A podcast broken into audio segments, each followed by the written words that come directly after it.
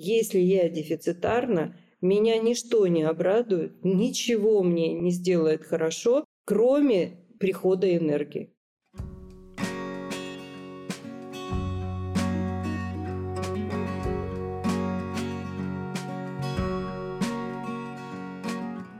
Всем привет! С вами подкаст «Мы родители. Миссия выполнима».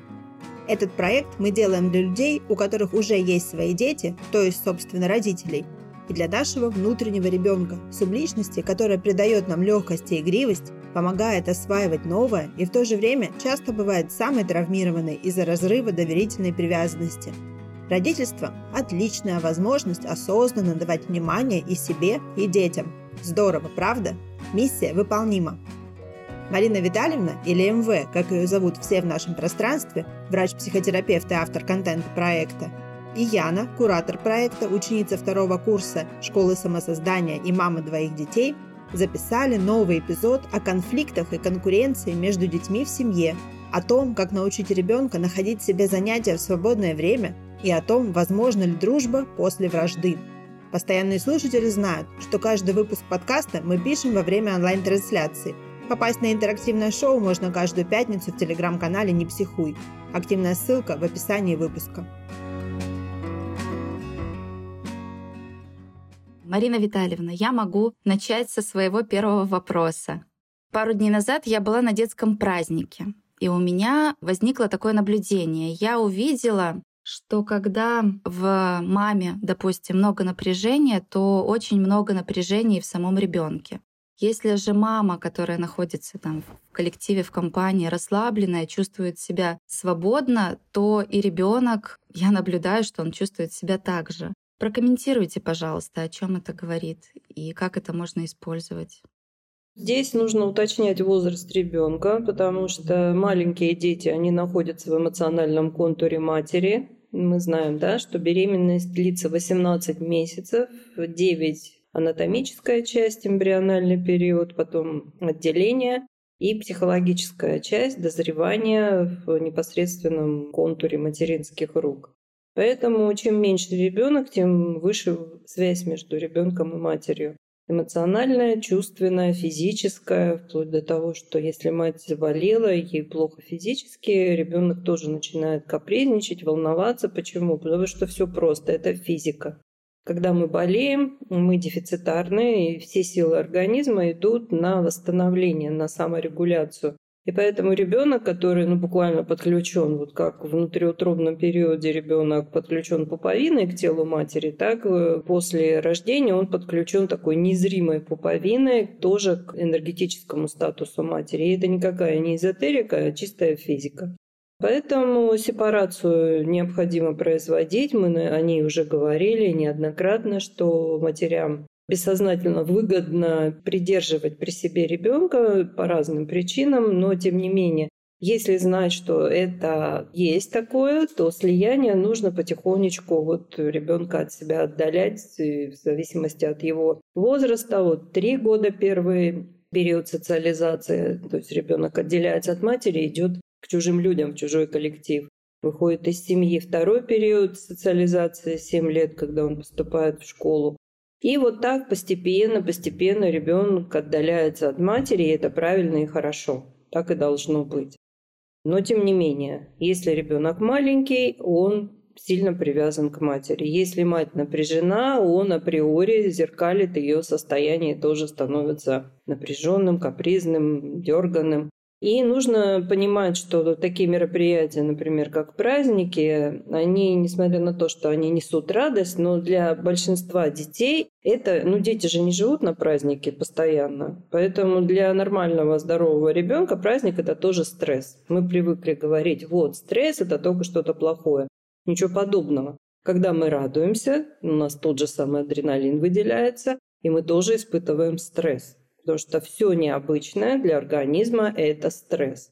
И вот когда на детском празднике, я неоднократно сама это видела, в какой-то определенный момент дети просто начинают сходить с ума. Вот реально их невозможно организовать, их невозможно остановить, они просто бесятся и бегают, как дикие обезьяны. Ну, потому что вот уровень напряжения стрессогенного уже нарастает, и ребенок на это реагирует чем? Ну вот тем, что он становится гиперактивным и неуправляемым. Поэтому если у матери с ребенком, опять же, здесь важно понимать, о каком возрасте идет речь, мать дефицитарна, находится в напряжении по разным причинам, неважно по каким. Нашему телу не важна причина напряжения. Он слышит сигнал тревоги и выполняет алгоритм защиты. Напряжение – это одна из форм оцепенения, поэтому ребенок это зеркалит, ребенок это чувствует, и он тоже не может расслабиться. А иногда это вот напряжение у него выходит, вот как я уже сказала, в фазу гипервозбуждения. Бывает да, такое, что вечером дети просто начинают по стенам бегать.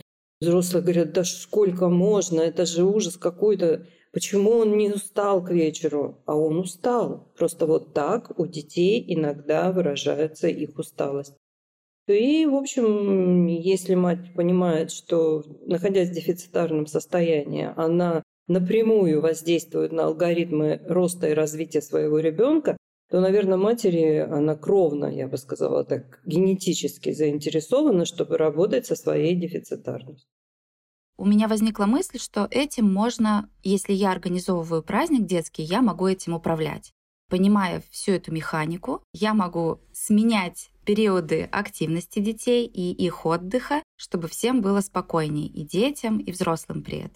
Да, совершенно верно. Плюс еще нужно не сбрасывать со счетов, что детские праздники сопровождаются поглощением глюкозовых бомб. Ну, понятно, что на праздниках детских просто огромное количество сладостей, и это как бы принято. Просто это было принято испокон веков, да, то есть вот дети там мексиканцы, они эту пиньяту разбивали, на них там конфеты сыпались. Но это все атрибуты праздника. К сожалению, у наших детей сейчас, вот у ваших детей, я не конкретно про твоих детей говорю, а вот у детей миллениалов уже это вышло ну, за всякие рамки. Сейчас мой педиатр возбудился, и мне будет трудно остановиться.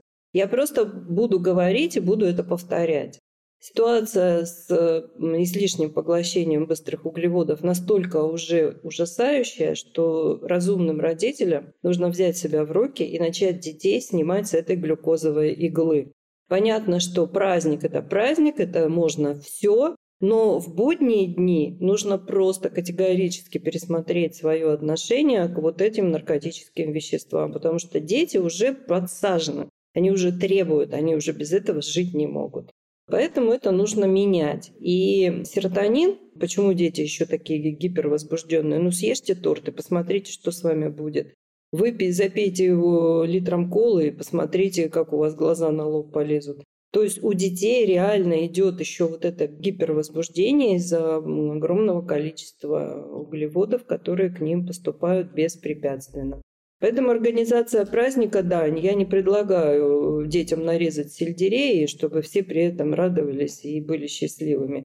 Но нужно, как ты правильно сказала, чередовать, то есть спокойно, там, например, просмотр какого-то спектакля, чередовать с подвижными играми. И вот так вот потихонечку э, помогать им снимать напряжение. Ну или, например, мы уже говорили об этом, что просмотр мультфильмов затормаживает центральную нервную систему. То есть ребенок э, получает мультфильм, как взрослые получают транквилизатор, для того, чтобы успокоиться.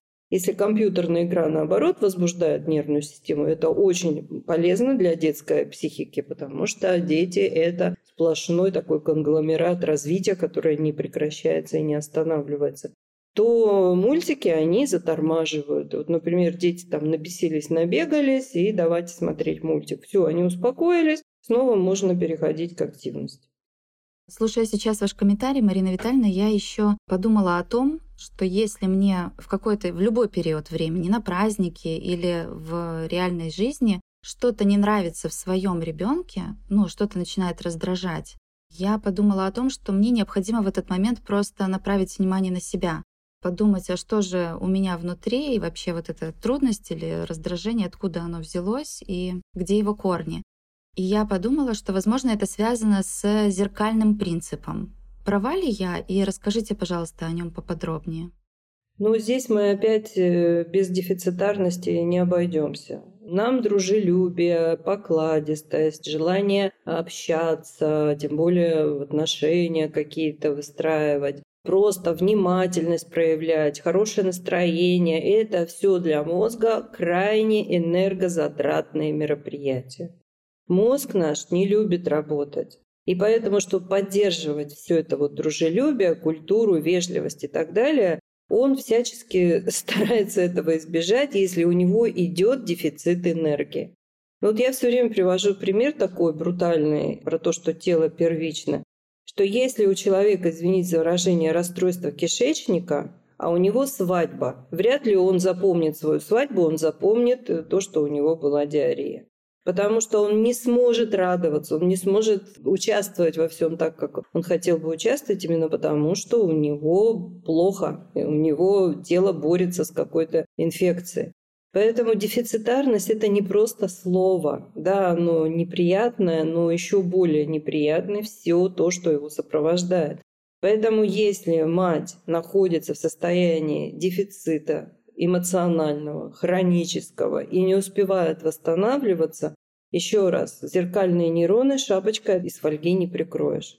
Чем меньше ребенок, тем сильнее резонанс резонанс идет у нас со всеми близкими людьми. Почему? Потому что мы со-настроены. Они поэтому и называются близкими, что мы с ними со-настроены. Мы настроены со своими родителями на одну резонансную волну. Недаром существует шутка «Хочешь проверить себя на осознанность, поживи недельку с родителями». То есть у нас моментально возникают резонансные волны с людьми, с которыми мы близки и сонастроены. Поэтому мы быстро так цепляем настроение друг друга. Почему цепляем быстрее негативное настроение? Да потому что его, э, чтобы зацепить, ничего делать не надо. А вот чтобы зацепить высокочастотное такое хорошее, дружелюбное настроение, опять же, мозгу нужно постараться. А если у него нет? А если у него нет просто силы, энергии? Мозг в спокойном состоянии забирает 15% кровообращения на себя и 20% всего производимого легкими кислорода. Представляете? А что происходит, когда мозг возбужден, там процент просто моментально повышается. А что происходит, когда у человека просто нет энергии, потому что он не следит за здоровьем и не делает ничего, чтобы у него эта энергия была. Там просто мозгу нечем питаться. И откуда он возьмет силы для того, чтобы производить нам хорошее настроение? Да неоткуда ему их взять. Поэтому дети и окружающие близкие нас люди, мы очень быстро зеркалим настроение друг друга. И опять же, все нужно сводить вот к этой точке. Если я дефицитарна, меня ничто не обрадует, ничего мне не сделает хорошо, кроме прихода энергии. Как мы к себе можем доставить энергию? Ну, вы все прекрасно это знаете. Быстрые углеводы. Вот опять. Мы что-то съели, мы что-то заказали, мы что-то купили, мы сериальчиком дознулись, и вот серотонин пришел. Просто нужно понимать, что такие поставки, пассивные поставки серотонина, они вызывают зависимость. И потом очень трудно уговорить себя на дофамин, потому что в отличие от серотонина, серотонин мы получаем, а дофамин мы производим. А производить опять же, чтобы что-то, нужны силы. И вот так вот, вот мы все время на этих качелях качаемся. Вот мы на прошлой неделе к двухлетию канала предлагали купить э, наш курс со скидкой «Жизнь на ладони». Если кто-то еще сомневается, ну то есть э, кто еще думает про дефицитарность, что-то она сейчас тут такое неприятное рассказывает, у меня плохое настроение, я для этого знаю, у меня тысяча причин. Нет, это уже интерпретации психики. Причина только одна – не хватает энергии на производство хорошего настроения. Все, вот это просто надо запомнить.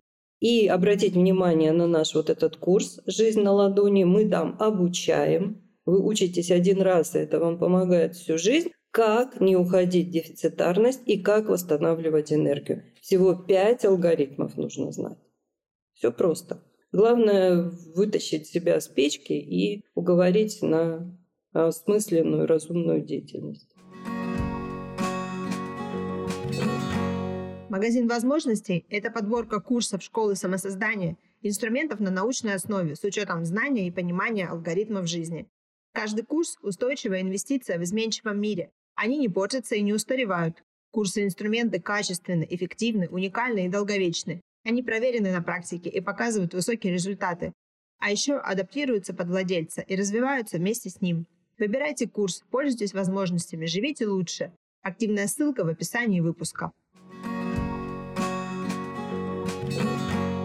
Марина Витальевна, есть такой вопрос.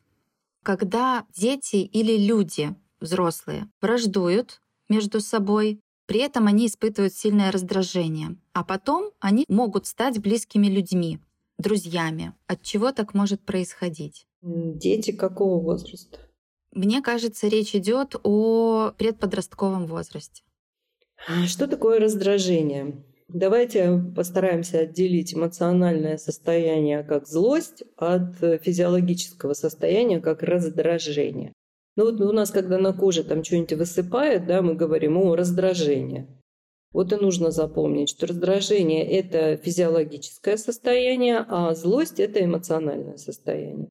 Раздражение – это лишение зоны комфорта. Ну вот, чтобы запомнить, у детей грудничков, да, у них бывает раздражение от памперсов. Что это такое? Это значит, что долгое время кожа не дышала и находилась вот в такой влажной среде. Поэтому, если мы запоминаем, что раздражение – это что-то меня лишило комфорта. Вот я приведу пример. Ой, я совершенно не переношу акустический мусор, который повсеместно везде всем вливают в уши. Сидишь э, в салоне, там делают тебе какие-то процедуры, и на какой-то невероятной громкости орет какой-нибудь фильм или показывают какие-то клипы. Или сидишь в ресторане и орет какая-то музыка. Или едешь в такси, и там какая-то радиостанция. И у меня всегда вопрос. Вот я что, заказывала, что ли, этот концерт? Это вообще не моя музыка. И вообще я хочу побыть в тишине. И вообще меня раздражает эта музыка. Почему я должна априори это принимать? Это создает дискомфорт в нашем э, анализаторе звуковых волн. Если мы этого не понимаем, мы подспудно, бессознательно раздражаемся, а наша психика это интерпретирует и находит мишень, а что меня злит. И понеслось. Теперь э, возвращаемся к вопросу. Если в людях друг друга что-то раздражает, то вполне возможно, что это либо лишение зоны комфорта, действительно раздражение. Ну, например, мы на бессознательном уровне чувствуем запах друг друга. Мы можем как бы его даже не регистрировать. Но бывает, что от человека пахнет так, что нам этот запах просто неприятен. Сам человек не слышит этого запаха.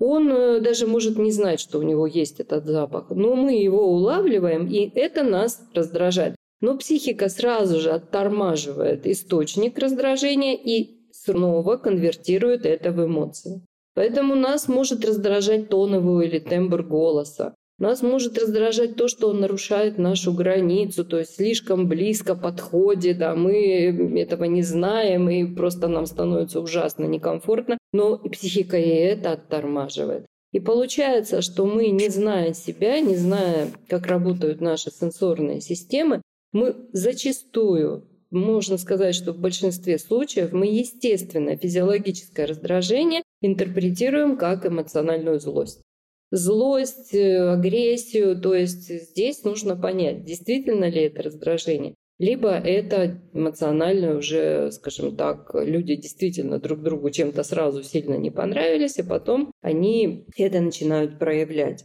Если потом они становятся, ну, скажем так, приятелями или симпатизантами друг другу, может быть, ну, дети любят всех подряд друзьями называть, может быть, даже друзьями, то вполне возможно, что они преодолели вот это первичное раздражение, оттормозили его и смогли понять, что эмоции тоже проходят. Сегодня эмоции такие, завтра эмоции такие. Поэтому говорить, что это прямо вот какой-то такой вот алгоритм, я бы не стала говорить, потому что все-таки симпатичные, подходящие нам по большинству параметров люди, они сканируются взаимно. Мы вот увидел чужого человека, и сразу мы еще даже ничего подумать не успели.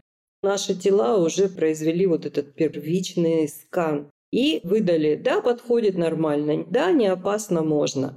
И мы чувствуем симпатию. Но мы же знаем, да, что нам некоторые люди по непонятным причинам симпатичны, а к другим мы испытываем антипатию тоже по непонятным причинам. Но психика любит все ставить на свои места. Она не может, чтобы что-то осталось неназванным. Поэтому она сразу выдает какие-то интерпретации. Верить им нельзя. Потому что это все интерпретации, основанные на непонимании, незнании самих себя. А еще для меня было важно услышать такой момент, что если моя психика интерпретирует какого-то человека как опасного для меня, то я лишаю себя возможности в контакте с ним получить какую-то пользу.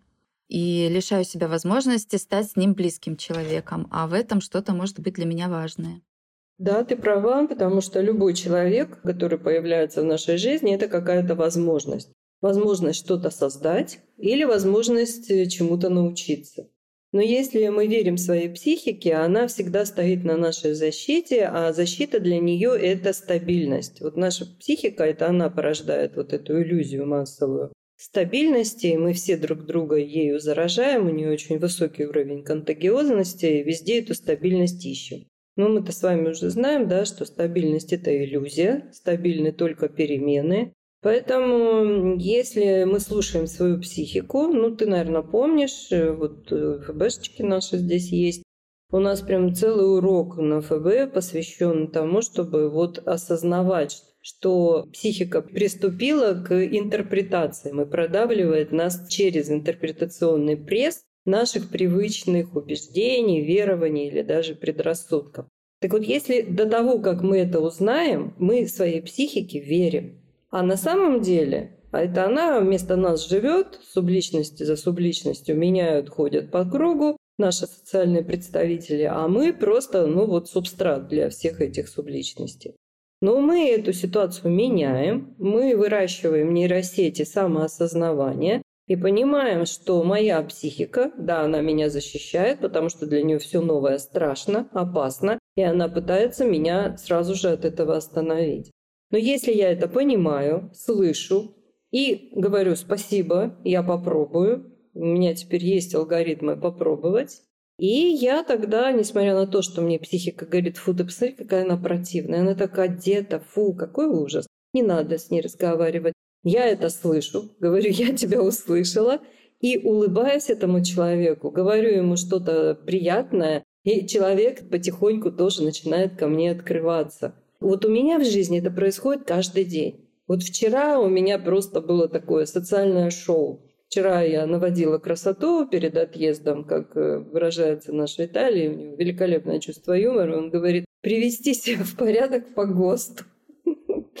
Вот я вчера пошла во все салоны и приводила себя в порядок по ГОСТу, чтобы красиво вернуться в Германию.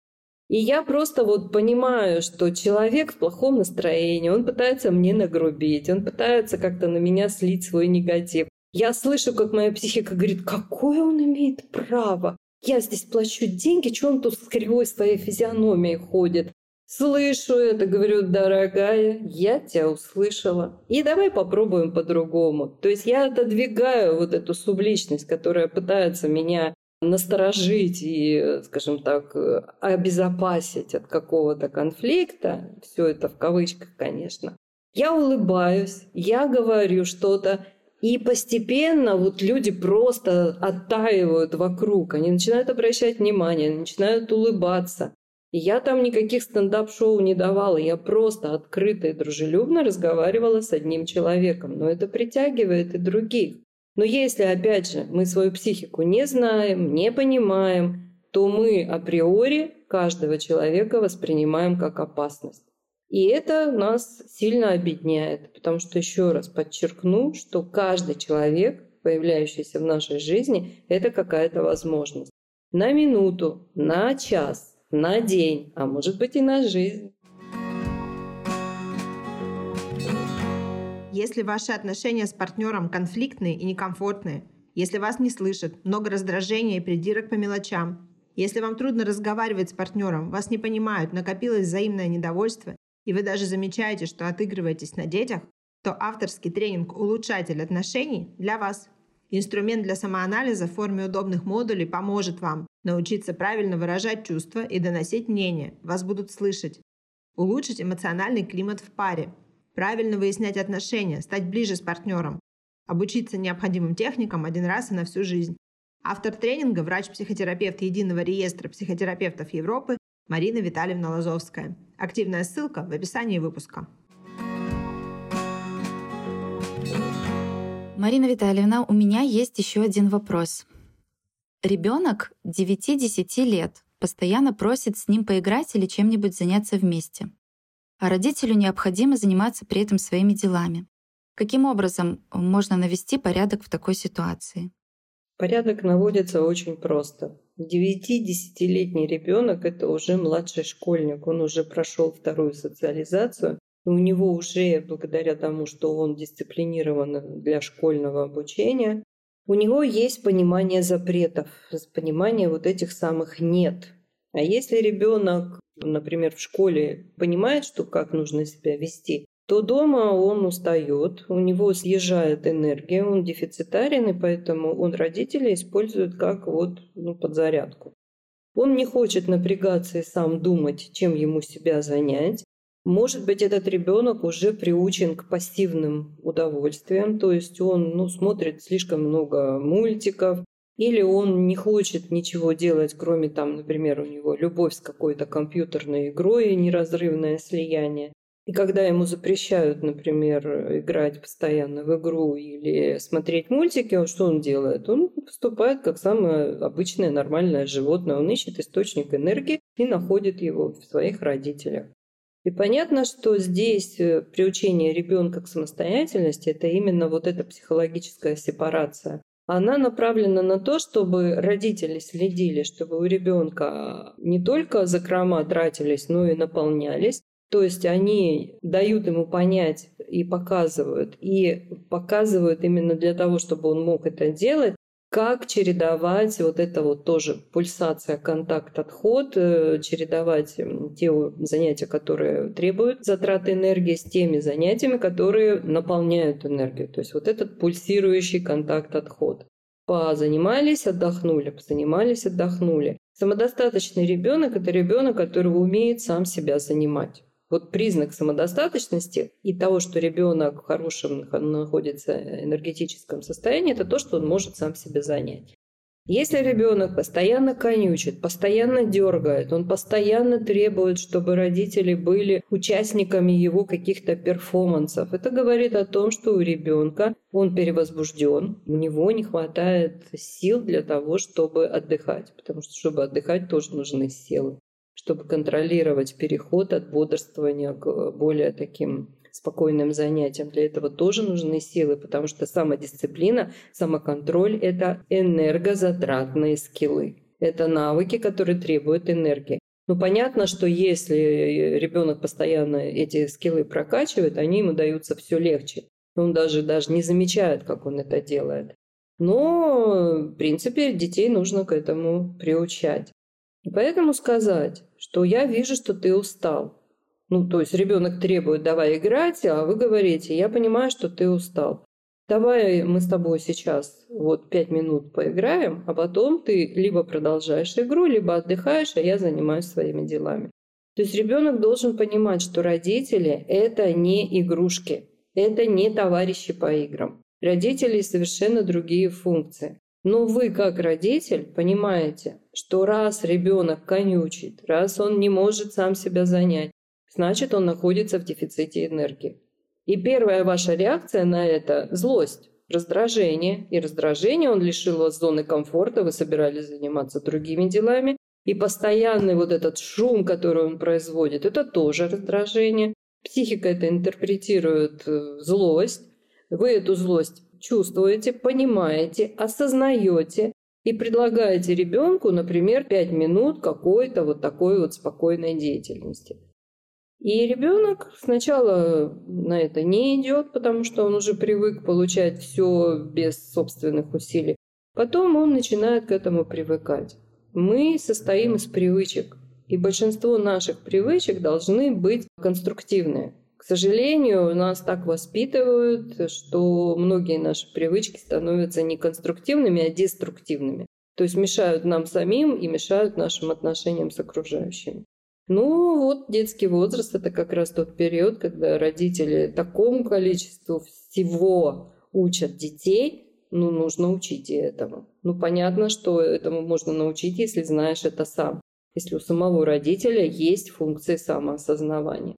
Если нет, все программы повторяются, ничего не меняется, раздражение и злость нарастают, алиенация, отчуждение усиливается. И вот мы 18-20 лет пахали на этого ребенка, а он разговаривать не хочет.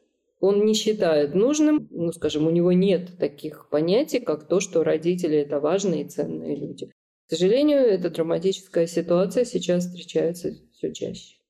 Как интересно, я подумала о том, что когда я как родитель испытываю злость и раздражение, и не распознаю, что со мной происходит, при этом отталкиваю ребенка, и таким образом происходит длительное время, потом это оборачивается тем, что ребенок, вырастая, ведет себя точно так же по отношению ко мне, причиняя ту же самую боль. И эта цепочка длится долго. А могу я это изменить, обратив внимание на себя, научившись управлять собой, да, и это единственный рецепт. Меняя привычное на хорошее, хотела добавить. Да, просто нужно проникнуться этим, потому что это вещь э, совершенно неочевидная. Нас этому не учат, нам об этом не говорят. Все больше людей, э, выросших, но не повзрослевших людей идет в терапию, ищут себе психологов, психотерапевтов. А что они на самом деле ищут? Они ищут доверительную связь хоть с кем-то. Самая главная доверительная связь, которую мы перенимаем через отношения с родителями, это доверительная связь с самим собой, чтобы было не страшно жить, чтобы было доверие к самоуправлению, чтобы были понятные желания, чтобы выполнялись собственные мечты и ставились свои собственные цели, а не чьи-то чужие внушенные. Но ведь у нас э, проект родительский, поэтому начиная со своего внутреннего ребенка мы распространяем эти алгоритмы и на своих биологических детей. Поэтому я говорила, буду говорить, сколько будет биться мое сердце. И я это говорю не первое, это идет с нами знание с древности. Человек, познай себя сам. Бессознательная жизнь не стоит того, чтобы ее проживать. Если мы инвестируем время и внимание в то, чтобы познать себя, узнать себя, мы становимся осознанными, и жизнь меняется полностью. Почему? Потому что мы начинаем жить через то, что мы на самом деле хотим, мечтаем и в чем наша уникальность. А до этого мы живем через внушенные, вдолбленные в нас программы управления, которые принадлежат другим людям – и были рассчитаны на другое время. Поэтому все так неэффективно. Марина Витальевна, я испытываю сейчас глубокое чувство благодарности по отношению к вам за наш разговор. Поговорили о многом. Я услышала о том, как можно, если я организовываю праздник, управлять процессом, чтобы всем было комфортно, чтобы дети не перевозбуждались, и праздник э, прошел хорошо для всех, и для взрослых, и для детей. Для меня было очень важно услышать про то, как мы сонастроены друг с другом. Я с человеком, который находится рядом со мной, будь то близкий человек или просто человек, который приходит в мою жизнь. Для меня было важно также услышать о пользе небольших, маленьких разговоров с другими людьми. Я испытываю благодарность. Спасибо вам большое за нашу сегодняшнюю беседу. Я очень рада. Рада, что пора тебя все больше и больше очаровывает. Опять же, подтверждение алгоритма, что мы ценим только то, где мы сами проявили деятельность. И я рада, что мы можем приносить пользу нашим дорогим слушателям. Друзья, задавайте вопросы, э, не стесняйтесь, можете анонимно через Дарью, можете напрямую через Яну. Задавайте вопросы, интересуйтесь собой, и вы поймете, что самое болезненное для нас – это отсутствие признания и близких людей вокруг. А если мы знаем, что это можно изменить, то значит мы можем узнать, а как это можно изменить. Поэтому мы ждем вас на наших курсах. Приходите и будем делать это вместе. Мы знаем как. Всем всего доброго. Благодарю всех за внимание и до новых встреч. Друзья, благодарю за внимание. До новых встреч. Хотите задать вопрос? Смело пишите нам. Контакты в описании выпуска. И подписывайтесь на подкаст «Мы родители. Миссия выполнима» на любых удобных вам подкаст-платформах.